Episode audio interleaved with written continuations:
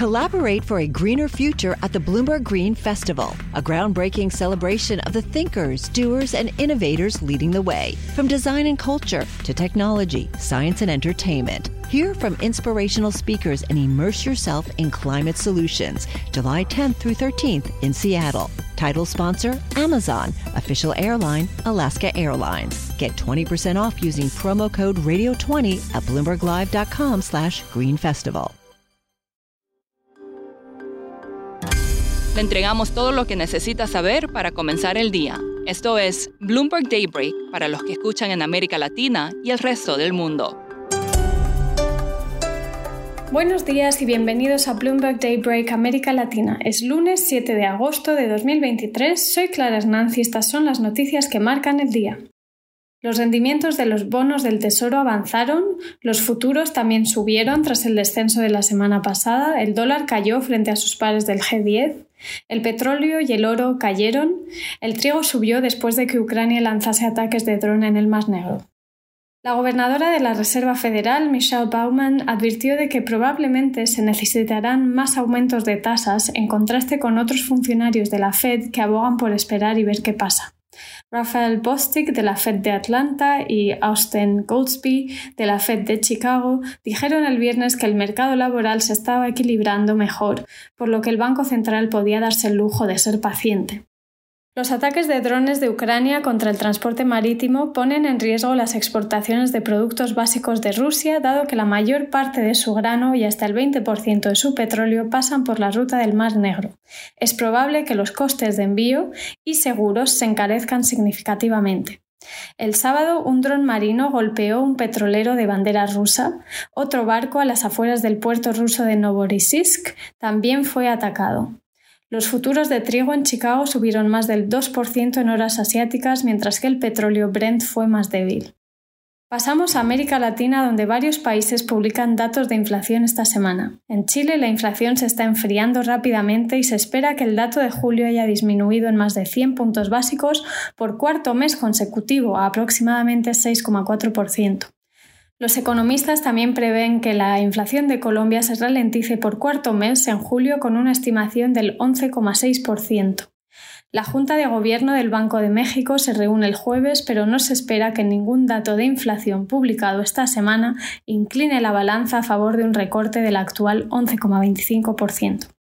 Los mercados de Colombia están cerrados debido a un feriado nacional. El presidente Gustavo Petro hablará hoy en el primer aniversario de su toma de posesión después de que su hijo fuera acusado de enriquecerse del crimen organizado la semana pasada. La policía ecuatoriana encontró armas, dinero en efectivo y drogas en las oficinas de administración del penal de Guayaquil, donde hace unas semanas ocurrió una masacre.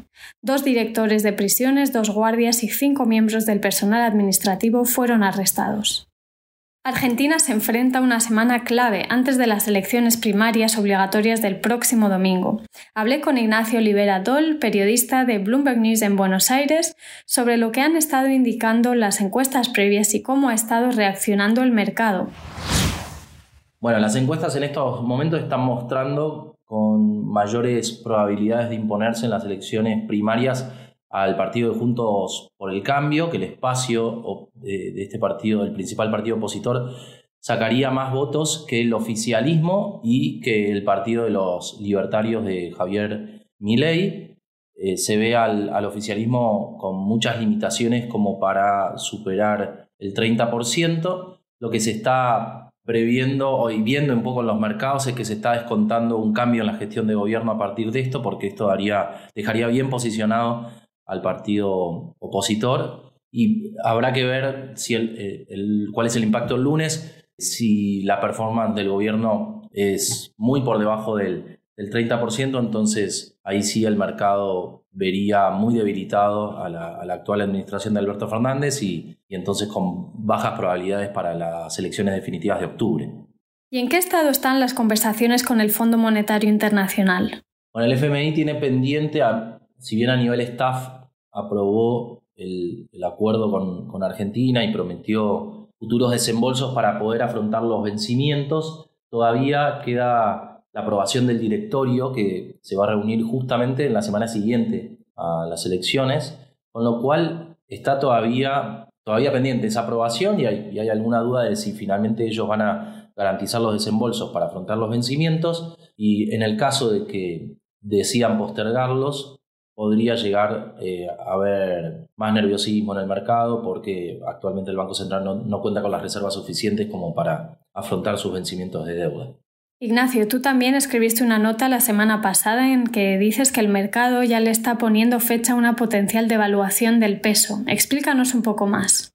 Básicamente, el mercado siempre durante los últimos meses estuvo descontando una devaluación para Argentina, justamente porque se sabe eh, las reservas del Banco Central son muy bajas, hay reservas netas negativas, con lo cual siempre se presumió que iban a, haberse forzado a, devaluar. Pero la diferencia en estas semanas es que ya se empezó, el mercado se empezó a anticipar frente a dos devaluaciones en dos periodos distintos.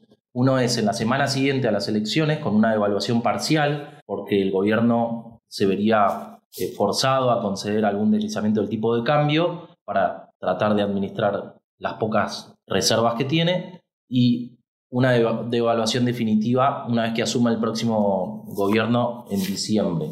En el mercado de futuros, en los bonos ligados a la inflación, se estuvieron viendo más, más presiones. El Banco Central está forzado a intervenir con ventas en el mercado de futuros, lo que está indicando que hay muchas expectativas frente a una devaluación en el cortísimo plazo. Digamos, ya el mercado le está poniendo fecha a la devaluación y le está enfocando en, ese periodo, ¿no? en la segunda quincena del mes de agosto.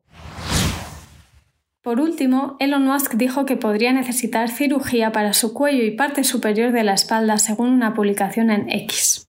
Debido a su condición física, la fecha para la pelea en jaula con Mark Zuckerberg queda en el aire hasta nuevo aviso. Esto es todo por hoy, soy Clara Hernán, gracias por escucharnos. Para conocer todas las noticias que necesita para comenzar el día, revise Daybreak en la app Bloomberg Professional, donde puede personalizar las noticias que desee recibir. También puede suscribirse a la versión solo audio en Spotify, Apple Podcasts o la plataforma de su preferencia. Eso es todo por hoy. Escuche de lunes a viernes Bloomberg Daybreak.